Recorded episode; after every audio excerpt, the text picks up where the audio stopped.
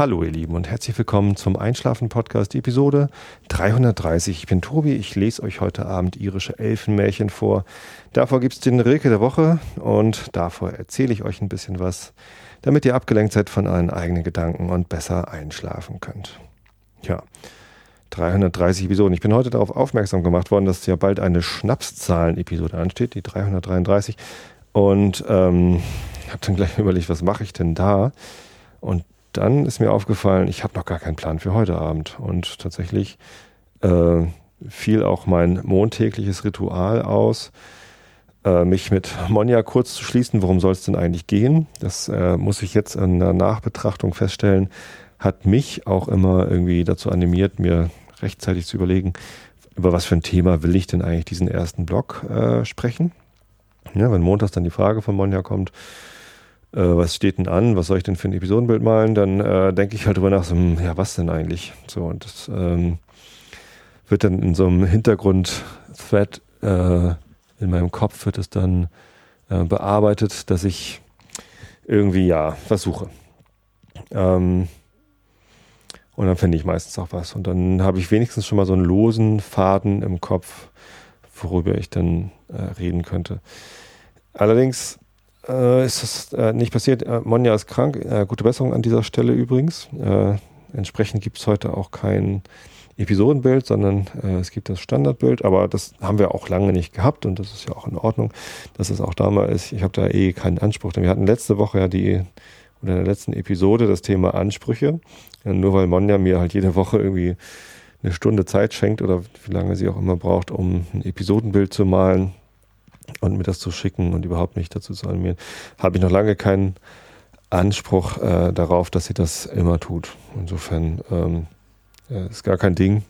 Hat sie sich bei mir entschuldigt. Das muss sie natürlich gar nicht, weil ich da gar kein, äh, gar kein Anrecht drauf habe. Und ähm, ich bin super glücklich, dass ich das schon so oft bekommen habe. Äh, aber selbst wenn sie sich jetzt entschließen würde, das gar nicht mehr zu machen, das wäre vollkommen okay. Ich hoffe natürlich, dass das nochmal wieder kommt, aber ne, das ich gehe auch davon aus, dass sie es weitermachen wird, weil wir eigentlich beide Spaß dran haben. Ähm, aber ja, genau. So, so viel zum Nachklapp äh. Äh, und zu dem Grund, warum ich heute äh, vielleicht schlechter vorbereitet bin als normal. Dabei bin ich sonst auch nicht besonders gut vorbereitet, sondern das, was ich hier mache, ist ja größtenteils ungeplantes vor mich hingeplappert, damit ihr abgelenkt seid. Ja scheint mir manchmal ganz gut zu gelingen. Ich kann euch einfach mal ein bisschen erzählen, was so die letzten Tage war. Und zwar ähm, habe ich in der Firma gerade was Spannendes. Äh, wir haben Besuch aus den USA. Äh, da gibt es äh, für meine Firma so ein, äh, eine kleine Einheit von äh, Coaches, die agile Methoden äh, in der Firma verbreiten, also Trainer.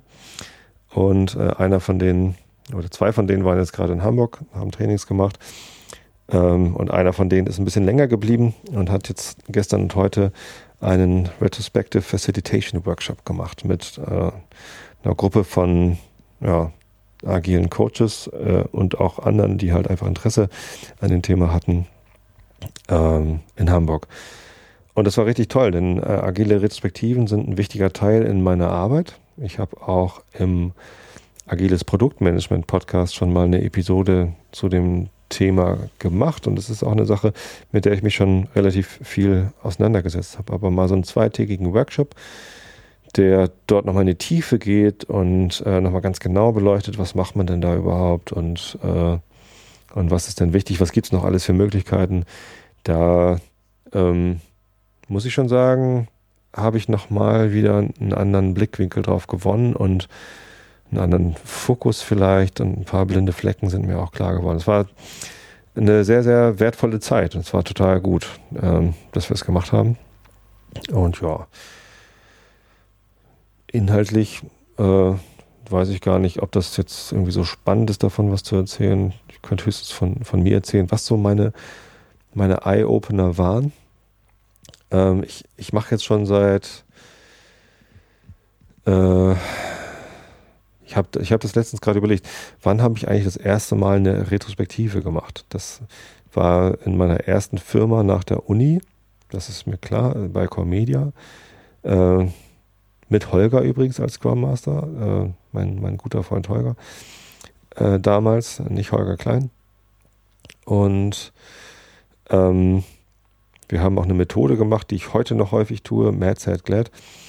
Ähm, und es ist halt mal mindestens sechs Jahre her, vielleicht eher sieben.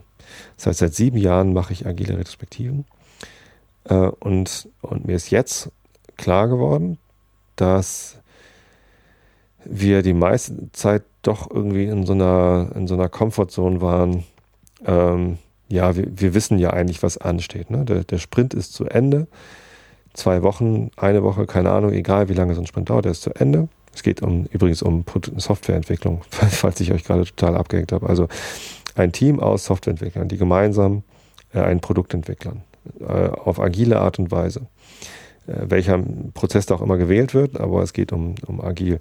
Die setzen sich dann halt regelmäßig zusammen, normalerweise nach einem Zeitraum von vielleicht zwei Wochen, weil das bei Scrum ganz gut in den Sprint passt. Ähm, aber auch Leute, die nicht nach Sprints arbeiten, äh, haben das halt regelmäßig drin, sonst ist es keine agile Retrospektive, sondern man kann so postmortem-artig zu bestimmten Anlässen Retrospektiven machen, äh, die dann vielleicht auch länger auseinander liegen. Aber ja, agile Retrospektiven sind halt, wie gesagt, in einem festen Zeitschema und ähm, da haben wir uns, habe ich mich, haben wir uns als Teams in meinen vorherigen Firmen eigentlich immer drauf äh, eingelassen, okay, lasst uns auf den letzten Sprint gucken. Und lasst uns gemeinsam rausfinden, was wohl die heißesten Themen sind. So, oder was sind die wichtigsten Themen? Was sind, was sind die Themen, an denen wir arbeiten wollen, in denen wir uns verbessern wollen? Was, was ist jetzt gerade aktuell? Ähm, und das ist zwar fokussiert auf den vergangenen Sprint, aber das ist nur ein zeitlicher Fokus. Was ich mich nicht entsinne, mal so explizit gemacht zu haben, ist ein thematischer Fokus. Also, dass man nicht sagt, lass uns auf den letzten Sprint gucken, sondern lasst uns auf beispielsweise Teamwork gucken oder lasst uns auf ähm, dieses oder jenes Tool gucken, das wir einsetzen oder lasst uns auf einen bestimmten Prozess, Prozessschritt gucken. Zum Beispiel Daily Stand-up. Lasst uns auf das Daily Stand-up gucken. Ähm, was daran ist gut, was ist schlecht, was können wir verbessern.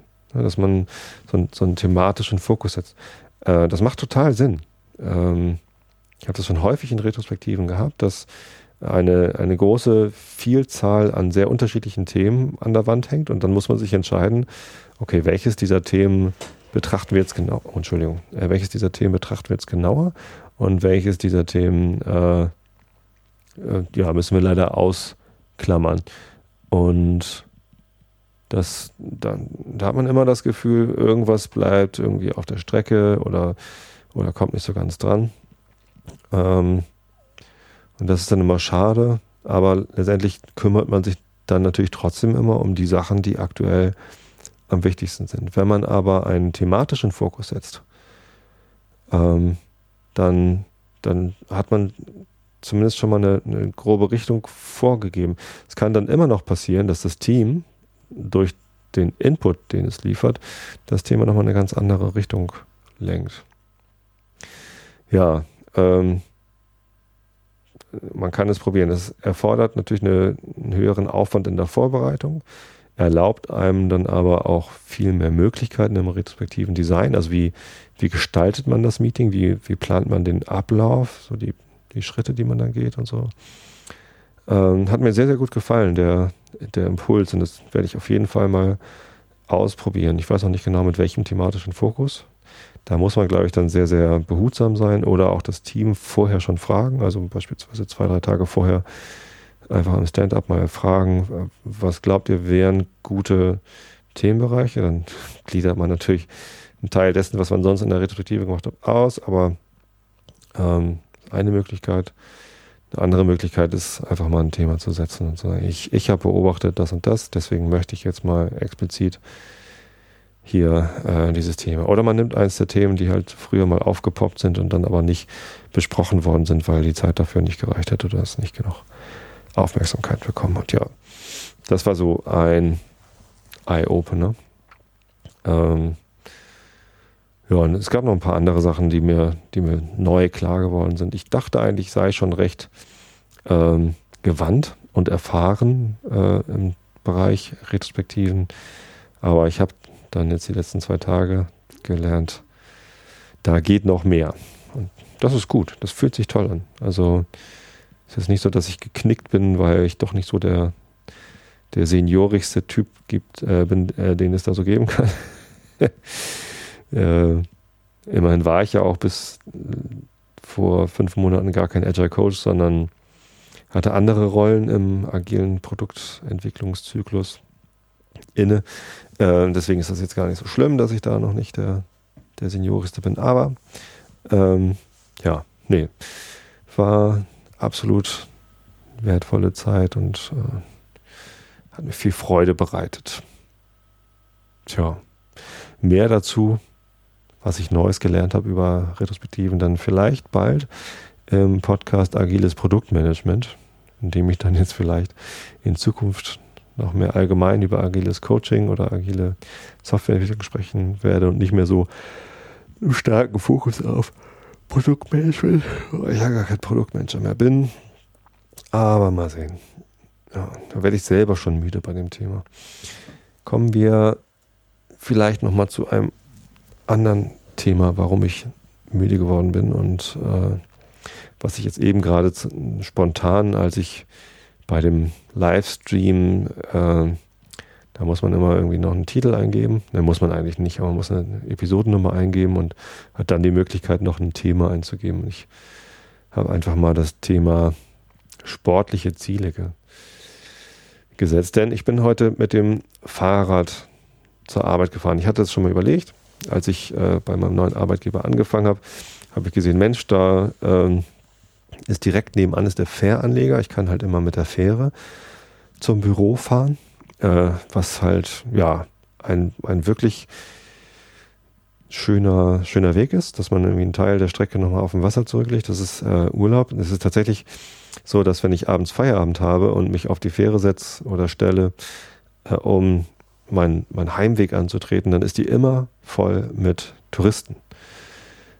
Und das fühlt sich gut an. Das ist ein Teil meines Arbeitsweges, den ich halt zurücklegen muss, weil ich zur Arbeit muss, äh, so gestaltet ist, dass dort eben äh, ganz viele Touristen sind. Also da, wo andere Leute Urlaub machen, da habe ich meinen Arbeitsweg und das, das ist schon toll. So und äh, wenn ich aber nicht Richtung Landungsbrücke fahre, sondern in die andere Richtung, dann lande ich in Finkenwerder. Das ist auf der anderen Seite der Elbe, auf der Südseite der Elbe. Und von dort kann ich halt, ähm, oder dorthin kann ich äh, eine, eine sehr schöne Fahrradtour machen. Und das hatte ich schon länger mal vor. Ich habe da auch, glaube ich, schon mal äh, drüber erzählt. Und heute war es endlich soweit. Ich habe mich letzte Woche kurz geschlossen mit einem alten Bekannten, der äh, tatsächlich in einer meiner vorherigen Firmen arbeitet im Moment, äh, Core Media. Ähm, hat da gerade angefangen, als ich dort gerade gegangen bin. Ähm, und ähm, ja, der Comedia ist halt auch nicht weit von den Landungsbrücken. Insofern, äh, und, und er sagte mir das auch letztens schon, dass er das schon ein paar Mal gemacht hat und dass er da äh, den Weg schon kennt und es ein schöner Weg ist. Und ja, habe ich den angefunkt, so hier, das Wetter wird doch immer besser, es wird immer wärmer, wollen wir nicht mal fahren, weil die letzten Wochen ja auch schon richtig schön waren. Und ja, gesagt, getan, auf Dienstag verabredet. Dann war die Wettervorhersage zwischendurch nochmal ein bisschen schlechter. Aber ähm, gestern hieß es dann ja doch, ja, nee, ist trocken. Ähm, also haben wir dann die, die, Verabredung beibehalten. Und heute Morgen um halb sieben habe ich dann hier das Haus verlassen. Bisschen früher los, aber ich bin gar nicht früher aufgestanden, weil ich mir das Duschen sparen konnte. Das habe ich dann in der Firma gemacht. Ähm, und ich habe auch nur ganz kurz was gefrühstückt und bin dann einfach so direkt aus Fahrrad, haben uns in Bötersheim getroffen und sind dann gemeinsam los. Es war herrlich. Der Hinweg war ganz fantastisch. Es war strahlender Sonnenschein und ähm, die Sonne war gerade so aufgegangen. Also es war so schöne Beleuchtung von der Seite, äh, aber saukalt.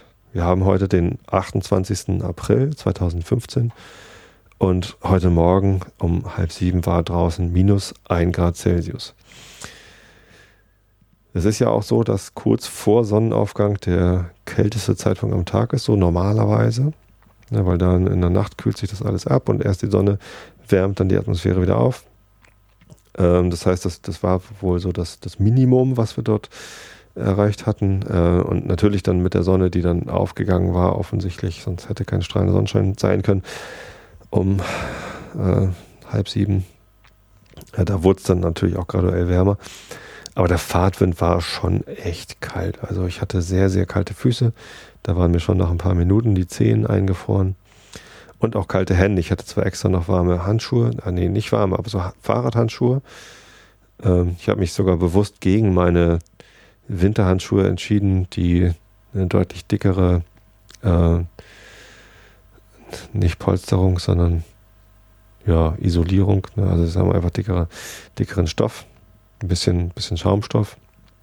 Ähm, mich dagegen entschieden, weil ich in denen immer sehr stark schwitze und das wollte ich nicht. So ich dachte, wenn ich jetzt anderthalb Stunden auf dem Fahrrad sitze, dann ist das eher unangenehm. Aber ja, war, war unangenehm kalt, aber die Stimmung war gut. Das Wetter war toll und da kann man das mal machen. Ja, ich ähm, war ganz erstaunt, wie gut das auch lief. Wir sind aber auch nicht so besonders schnell gefahren. Also wir haben jetzt nicht mördermäßig Gas gegeben. Äh, ich bin ja auch kein erfahrener und trainierter äh, Rennradler. Das war jetzt meine erste längere Tour mit dem Rennrad. Und wir haben ja mehr so einen, einen sportlichen Ausflug gemacht als tatsächlich Sport betrieben. Ich hatte mich zwar in Sportklamotte geworfen, aber äh, mein Fahrkollege schon mal nicht. ähm, und ja, es war auch nicht wirklich mit sportlichem Anreiz, sondern mehr so, ja, wir fahren halt zur Arbeit und machen das auf sportliche Art und Weise, aber es war kein, kein Sport. Ich hatte dann, also ich glaube, wir hatten auf dem Hinweg einen Schnitt von knapp 22 km/h. Das heißt, dass wir so äh, regelmäßig äh, deutlich schneller gefahren sind, denn es waren auch immer mal Situationen, wo man dann anhalten musste, weil wir eine Straße gekreuzt haben oder so. Ähm, gut, in der Firma angekommen. Also eigentlich könnte ich noch stundenlang jetzt über den Weg sprechen, denn das ist echt eine sehr, sehr schöne Strecke. Man fährt hier erst über die Dörfer, die mir auch sehr bekannt sind, weil ich dann, also das, der Anfang der Strecke ist halt quasi der Weg zu meinen Schwiegereltern. Und äh, dann geht es da aber, bevor wir in Hollenstedt sind, äh, geradeaus weiter Richtung äh, Oldendorf. Ich vorhin schon falsch gesagt. Ja, ich glaube, Oldendorf heißt es. Und dann ähm, Elsdorf-Bachheide, aber dann immer so auf so ähm, auf so Seitenstraßen, wo ich dann so normalerweise nicht längs fahre. Einige davon kenne ich zwar, ähm, aber da, da fährt man mit dem Auto nicht normalerweise längs. Also habe ich halt selten was verloren. Ähm, dann kommt man durch Elsdorf, Bachheide und dann Elsdorf, Schwiedersdorf.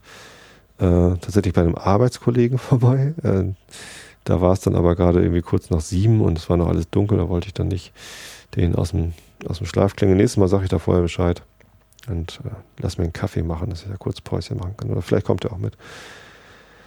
Äh, wobei der selten bei uns im Büro ist, der arbeitet eigentlich remote. Ähm, und ja, dann geht es noch dann weiter durchs alte Land. Da, äh, sobald man über die B73 in Neuwulmsdorf rüber ist und aus Neuwulmsdorf raus, geht es halt wirklich so durch die Marsch mit lauter Apfelbäumen. Die Kirschbäume haben geblüht und wie gesagt, es war halt herrliches Wetter und das, das war wirklich romantisch. Also die, die, äh, die Scenic Route haben wir gewählt und das war echt toll. Äh, nach der Scenic Route kommt dann aber auch schon gleich die, ähm, die Sightseeing Road, nämlich äh, Airbus. da kommt dann die, die große Landebahn, wo die äh, Belugas äh, immer landen, die große Teile anliefern und ja, die A380er, die da in der Endfertigung sind, die, die starten dann natürlich dann auch. Ähm, war aber gerade kein Betrieb, ist eigentlich schade. Aber naja, man muss ja auch nicht gerade unter einem landenden Flugzeug durchfahren. Wobei das auch Spaß bringt. Wahrscheinlich. Ähm, genau, dann fährt man so an einem Airbus-Gelände vorbei. Ähm, nach Finkenwerder rein und ist dann auch relativ bald beim Fähranleger. Wie gesagt, Hinweg war so gar kein Problem. Rückweg war auch nett, war halt schon mal ein bisschen wärmer, waren dann irgendwie 8, 9 Grad. Ähm, und war dann aber gleich zu Anfang, also sobald wir von der Fähre runtergestiegen waren in Finkenwerder nach der Arbeit ähm, und dann losgefahren sind, haben wir gleich gemerkt, oh, das, das wird anders, denn ähm, also mir wurde vorher schon häufig gesagt, denk dran, Rückweg ist bergauf. Natürlich haben wir hier in Norddeutschland gar keine Berge, aber es geht den Geesthang hoch. Ne? Marsch und Geest, ich weiß nicht, ob euch das ein Begriff ist. Ähm, das sind hier so die Landschaftsformen. Die Geest ist, glaube ich, das, was äh, bei der letzten Eiszeit von der Gletscherendmoräne so übergeblieben ist. Da sind dann auch so leicht hügelige Gegenden wie die Harburger Berge, wo es dann halt auch mal so 120, 130 Meter hoch geht und es so ein bisschen, bisschen bergauf, bergab geht. Ähm, das gibt es halt in der Geest und das hat da so eine ganz bestimmte Bodenbeschaffenheit. Und die Marsch ist das Urstromtal der Elbe. Oh, top of my head, so ungefähr.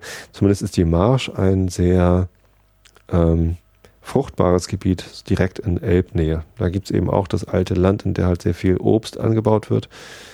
Äh, große Obstplantagen mit Apfelbäumen und Kirschbäumen und was nicht alles. Ähm, naja, und, und die, die Marsch ist halt äh, total flach und die Geest ist halt ein bisschen höher gelegen. Das heißt, da muss man dann so ein so einen Hang hochfahren, um dann da oben zu sein. Und das ist zwar nicht steil und ist auch nicht wirklich weit, aber es zieht sich halt so eine ganze Strecke lang hin. Und wenn man über eine längere Strecke lang immer bergan fährt, ist halt auch irgendwann anstrengend. Äh, alles nicht schlimm, aber wir hatten dazu eben auch noch Gegenwind. Auch keinen starken Gegenwind, aber es war halt so spürbarer Gegenwind. Und es war deutlich anstrengender. Wir hatten auf, der, auf dem Rückweg hatten wir einen Schnitt von knapp 20, also 19,7 hatte ich hier am Ende auf der Uhr stehen. Wobei da ähm, mindestens drei Minuten Wartezeit an der, ähm, an der Bahn sind. Also wir müssen die, die S-Bahn queren bei Neuwumsdorf ungefähr. Da fährt dann die S3 und ja, da war halt gerade die Schranke runter. Wir mussten auf zwei S-Bahnen waren, die dann warten, die durchfahren wollten, bis wir dann äh, weiterfahren konnten. Und ja, es war schon, schon ein Päuschen, sag ich mal. Also vielleicht 20 km/h, keine Ahnung, vielleicht ein bisschen höher, aber äh, nicht wirklich. Und das war insgesamt äh, fühlte sich das extrem viel anstrengender an auf dem Rückweg. Liegt vielleicht ja auch daran, dass ich heute Morgen schon quasi Sport gemacht hatte. Ähm, aber ja, ich, ich weiß es nicht. Zumindest war es dann so ungefähr in Dierstorf, also schon in der in Schlagweite sozusagen kurz vor zu Hause. Ähm, von da sind es vielleicht nochmal so fünf Kilometer, sechs Kilometer, ich weiß es nicht genau. Könnte ich jetzt natürlich nachgucken, aber ist auch nicht so wichtig, zumindest kurz vor Ende. Also nicht, nicht 100 Meter vor Ende, aber so da, wo ich mich schon wieder sehr gut auskenne. Ähm, da hatte ich dann auf einmal diesen Hammer auf dem Kopf Moment, so jetzt ist die Energie alle. Der Körper sagt ganz laut, nee, Tobi, äh, du solltest jetzt lieber was essen und dich ausruhen, als noch weiter Fahrrad zu fahren. Und das sagt er sehr deutlich. Die Muskeln tun auf einmal weh, die Motivation ist komplett weg ähm, und man will eigentlich gar nicht mehr. Ähm, das kenne ich vom Laufen. Also wenn ich lange Strecken laufe, dann habe ich das halt, irgendwann ist die, die Energie alle und man hat so ein so ein Tiefpunkt, wo man dann gar nicht mehr will. Und da muss man sich dann irgendwie durchstrampeln. Ich meine, das war jetzt ja, es war ja nicht mal Sport, sondern es war Arbeitsweg und man muss halt irgendwie nach Hause kommen. Es gibt dann keine Abkürzung, sondern man muss da halt durch. Ja, und so richtig schlimm war es dann natürlich auch nicht. Also es ist jetzt nicht so, dass ich da zusammengebrochen bin, aber halt äh, deutlich spürbar und auch so, so schnell. Also es ist halt, geht halt von macht Spaß, lass uns noch ein bisschen Gas geben, äh, auf, ey, ich will sofort nach Hause innerhalb von, von einer Minute oder so. Das äh, baut dann ziemlich schnell ab. Und das hat mir so meine Grenze aufgezeigt auch, ne? wenn ich dann nachdem ich morgens irgendwie ein bisschen gefahren bin, einen Tag über Workshop gemacht habe und dann abends wieder fahre, da ist dann halt nach einer Stunde und 20 oder Stunde und eine Viertelstunde, so 75 Minuten vielleicht, äh, da ist dann auf einmal äh, auch bei gemäßigt schnellem Fahrradfahren äh, die Energie alle.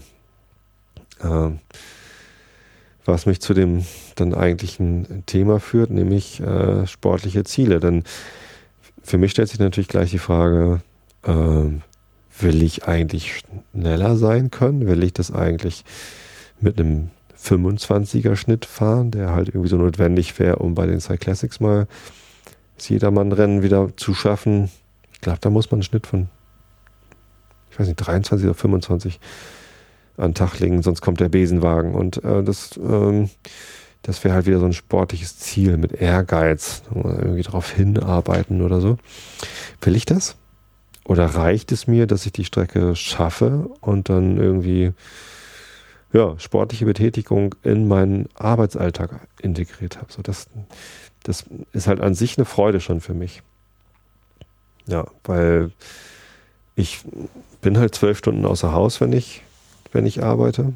Äh, das ist so mein, mein Standardwert. Davon sind zweieinhalb bis drei Stunden Weg und ja, eine Stunde Pause, mal mehr, mal weniger. Ähm, und der Rest halt irgendwie konzentrierte Arbeitszeit. Mehr oder weniger konzentriert. naja, es gibt ja immer solche und solche Phasen. Ne? Aber ähm, das, das, ist halt schon, schon genug Zeit, die ich da verbringe, weil ich ja auch nicht nur im Büro arbeite, sondern zu Hause schlägt ja auch immer noch mal was auf. Oder in der Bahn denkt man auch schon über die Arbeit nach und fängt so lose an. Manchmal macht man eine Mittagspause mit einem Arbeitskollegen und arbeitet dann trotzdem so. Es fällt mir sowieso immer schwierig, Arbeits, äh, fällt mir schwer, Arbeitszeit von, von Nicht-Arbeitszeit zu unterscheiden. Ist ein bisschen doof, aber Work-Life-Blend habe ich auch schon mal eine, eine, eine Episode dazu gemacht. Hat auch Vorteile. Ja, ähm, das ist so die Frage, vor der ich mich immer mal wieder sehe. Will ich eigentlich ähm, sportliche Ziele mir setzen oder nicht? Muss ich das eigentlich machen? Oder, ähm, oder geht es auch so? Ich glaube ja, es geht auch so. Vielleicht sollte man sich nicht immer zu ehrgeizige Ziele setzen. Ich meine, zu ehrgeizig ist klar. Natürlich sollte man sich keine zu ehrgeizigen Ziele setzen. Das ist ja äh, fast eine Tautologie, denn wenn, man, wenn sie zu ehrgeizig sind, dann erreicht man sie nicht und äh, Ziele nicht zu erreichen frustriert. Aber ich finde, Ziele setzen an sich äh, sollte man sich selbst schon, damit man einen Anreiz hat, äh, irgendwas zu verbessern und zu schaffen. Denn wenn man mit allem zufrieden ist, ich habe ja in der letzten Episode über Zufriedenheit gesprochen, wenn man mit allem und jedem ausreichend zufrieden ist und, und gar keinen Anreiz mehr hat, irgendwas zu verändern, dann droht, glaube ich, schon die Gefahr, dass das Leben sehr langweilig wird. Wo wir beim anderen Thema der letzten Episode sind. Ähm, und dass man sich nicht mehr weiterentwickelt und dann eben doch auch wieder unzufrieden. Also dann ist die Unzufriedenheit vorprogrammiert. Hm, klingt komisch, aber ich glaube schon, dass es so ist, wenn man zu sehr zufrieden ist, und sich keine Ziele mehr setzt, weil man ja, weil man ja zufrieden ist dann, und dann keinen Anreiz mehr hat, etwas zu verändern, dann verändert man sich vielleicht auch nicht, lernt nichts dazu, schlägt keine neuen Wege ein und verpasst damit eben die Chancen, äh, sich weiterzuentwickeln. Und ich glaube schon, dass das ein ganz wesentlicher Faktor an, an der Zufriedenheit ist und am Glück, das man verspüren kann, wenn man sich weiterentwickelt. Und das geht nur, glaube ich, wenn man da auch Anreize zu schafft. Ja, und das ist so der Eiertanz, vor dem man immer wieder steht. Wie ehrgeizig setzt man sich ein Ziel? Setze ich mir hier überhaupt ein Ziel oder, oder lieber nur woanders? Und beim Sport habe ich ja gerade gesagt, da will ich mir eigentlich keine ehrgeizigen Ziele mehr setzen, denn festgestellt, äh, wenn man da nur leicht zu ehrgeizig ist, dann kann es halt schnell dazu führen, dass man körperliche Schäden davon trägt. Wie gesagt, mein Fuß war jetzt irgendwie lange Zeit kaputt. Hält jetzt zum Glück wieder, geht wieder, alles gut, aber äh, ich musste halt schon eine längere Zeit aussetzen. Drei Monate äh, waren so komplett ohne Sport und das ist richtig doof. Vielleicht könnte man es ein Ziel nennen, dass ich irgendwie kontinuierlich leichten, mäßigen Sport betreiben können möchte.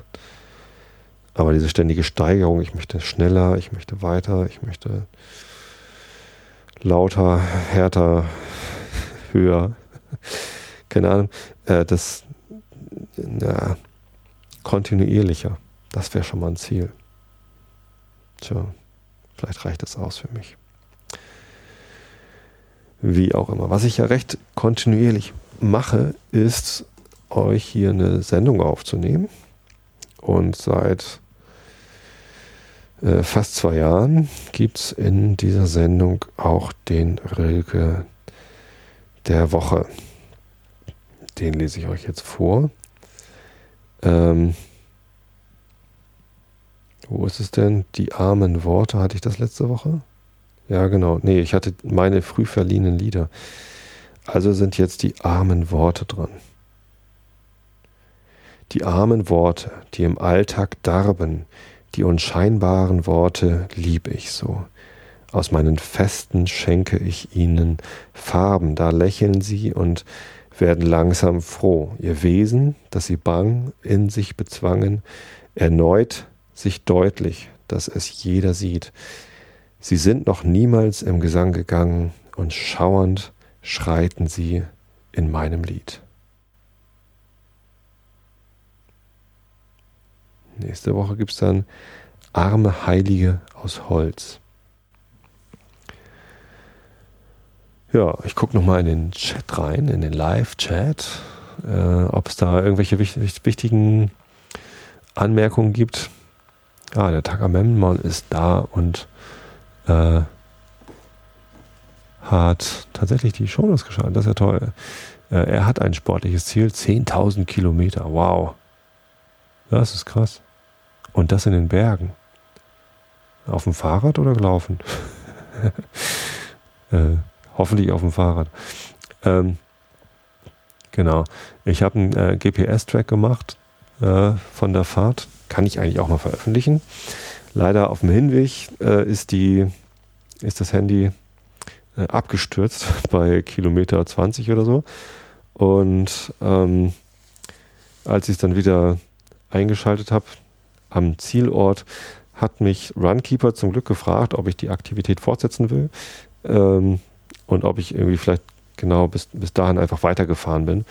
Ähm, nimmt dann die, die, die aktuelle Zeit und zieht dann eine Luftlinie von hier nach dort. Deswegen, da, da muss ich nochmal korrigieren.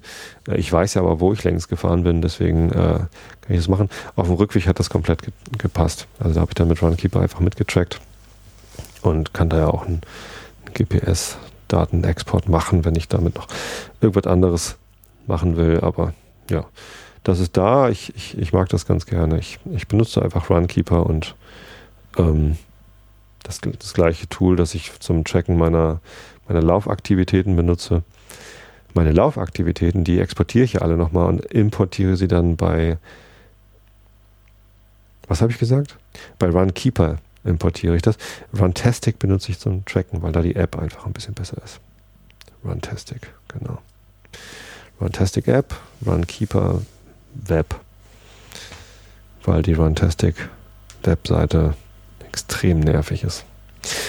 Na, ähm, wie auch immer, ja, Runtastic sollst du ausprobieren. Da kann man noch nicht Runkeeper. Runkeeper, da ist die Webseite ganz gut, beziehungsweise da habe ich meine längste Historie. Ähm, und ich, ich mag so die Analysen, die Runkeeper anbietet, ganz gern. Bei Runtastic ist die Webseite wahrscheinlich nur dann erträglich, wenn man eine Goldmitgliedschaft hat. Die habe ich nicht. Äh, stattdessen habe ich die App gekauft für 5 Dollar dort. Ähm, und bei Runtastic mag ich die App ganz gerne. Die nervt nicht mit Werbung und die hat ganz coole Features. Äh, ist eine runde Sache. Funktioniert besser als die Runkeeper-App. Aber wie gesagt, bei Runkeeper ist die, ist die Webseite besser. genau, wie, wie auch immer, wir sind in den irischen Elfenmärchen in der Übertragung der Brüder Grimm auf Seite 64. Es geht um die Wohnung. Augen zu und zugehört. Erstens, die Lichtelfen wohnen nach der Edda bei dem Sonnengott Freie, die Schwarzen aber in der Erde und in Steinen. Die heutigen Sagen weisen ihnen sämtlich ein ausgedehntes Reich in Bergen, wilden und unzugänglichen Schluchten, Riesenhügeln und Felsklüften an. Sie haben darin oftmals ordentliche Wohnungen, die mit Gold und Silber angefüllt sind und sehr prächtig werden die schottischen Shians beschrieben, dem Frau Venusberg der deutschen Sage ähnlich. In Schweden glaubt man, sie säßen in kleinen, zirkelrund ausgehöhlten Steinen, die man Elfenmühlen, Alfkarnar heißt dergleichen Elfmils auch die schottische Sage kennt und womit die isländischen Alpha, Alpha Vakir, kleine Höhlen in dem Eis, übereinkommen. Wolfram redet im Wilhelm, dem heiligen S, äh, Wilhelm den Heiligen, also Seite 26b, von Bergen, dass den wilden Getwergen wäre es die Genne da genug. Hug von Langstein in den heiligen Martina, bla. Sie laufend uf die Berge als die wilden Zwerge. Unter der Erde wohne ich, unter dem Stein habe ich meine Stätte, sagt der eddische Zwerg. In den Nibelungen von wilden Getwergen han ich gehöret sagen, sie sind in Holmbergen. Und im Ottnit sagt Elberich, mir dienet manek teil unde Derg und Strophe 249. Im Was kund bei Diu Tal Undeberg. Er besitzt dort alle Schätze der Welt, der aus Edelsteinen und Gold bestehende Nibelungenhort, welcher er bewacht, ist bekannt genug. Auch im Ottnit sagt er, ich gebe wohl Svem mich lustet Silber oder Gold, ich mate einen Mann wohl rieche, dem ich wäre hold. Und zu dem Kaiser selbst, Unde hast du auf der Erden des Landes also viel, so han ich darunter klares Gold, was ich will. In der Wilkina-Saga will er sich durch Gold und Silber aus Dieterichs Händen lösen. Zweitens, die Nixen haben unter dem Wasser ein Land, das in deutschen Sagen ebenso prächtig beschrieben wird als in den irischen, worin Häuser und Städte prangen, die mit allen Reichtümern der Welt verziert sind. Frau Holle hat unter ihrem Teich einen Garten, wo die herrlichsten Früchte wachsen. Oben auf der Erde haben die Elfen Lieblingsplätze, Wiesengründe, einsame eingeschlossene Waldgegenden, auch besondere Bäume, unter welchen sie sich gerne aufhalten. So liegt Elberich unter einer Linde im Gras. Bei den alten Preußen war ihnen der Holunderbaum heilig und durfte nicht verletzt werden, und derselbe Glaube herrscht noch jetzt in Dänemark. Auch in Deutschland pflegt man diesen Baum am 1. Mai oder um Johanni, wann die Lichtelfen ihren Umzug halten, besonders zu beachten. In Norwegen darf man ihretwegen gewisse hohe Bäume nicht abhauen. Hausgeister pflegen besondere Pfade zu haben. Hütchens Rennfahrt ging über Berge und Wälder geradeaus und es kam deshalb schon allen anderen vor, schlug immer denselben steilen Pfad, äh, nee, Bolieta schlug immer denselben steilen Pfad ein, der so reinlich war, dass man nie einen Stein drauf liegen sah, obgleich auf dem Berg ein ganzes Lager von Rollsteinen vorhanden war. Es heißt noch jetzt Bolietas Pfad. Viertens, Menschen sind manchmal in die Wohnung der Elfen gekommen. Dann hat sich das Geisterhafte ihres Daseins auch darin gezeigt, dass bei ihnen die Zeit aufhörte. Ein Mädchen, das glaubte, drei Tage in dem Elfenberg gewesen zu sein, hatte ein ganzes Jahr dort zugebracht. Und jenen beiden schottischen Spielleute kamen hundert Jahre wie eine einzige in Lust zugebrachte Nacht vor, während eine arme Frau sie verschlief. Der Tannenhäuser merkt nicht, wie schnell ihm die Zeit in dem unterirdischen Berge verstreicht. Der nächste Abschnitt, Nummer 7, ist über Sprache. Erstens, die Edda schreibt den Elfen eine eigene, von der der Götter, Menschen und Riesen verschiedene Sprache zu, deren Ausdrücke für die größten Naturerscheinungen im Alvismal aufgezeichnet werden. Ungefähr wie Homer an mehreren Stellen zwischen göttlichen und menschlichen Benennungen unterscheidet. Bemerkenswert ist, dass das Echo in dem nordischen Volksglauben Dwergmal oder Bergmal, das heißt Zwerg- oder Bergsprache genannt wird. In Wales haben die Unterirdischen eine eigene, ganz verschiedene Sprache, von der ein Mensch, der bei ihnen gewesen war, einige Worte gelernt hatte. Zweitens, die Elfen reden ganz leise. Auf Mau hört Waldron ein Wispern, das nur von ihnen herrühren konnte. Auch in Schweden ist ihre Stimme leis, wie die Luft. Hinzelmann hatte die feinste Stimme eines zarten Knaben. Drittens, dagegen der hässliche, verschrumpfte Elfe in der irischen Sage spricht mit einem schnarrenden und schneidenden Ton, der den Menschen erschreckt. Als Wechselbalg spricht er gar nicht, heult und schreit aber zum Entsetzen und wird er genötigt, so klingt seine Stimme wie die eines uralten Mannes. Viertens, verschiedene Waldgeister schreien laut und brüllen.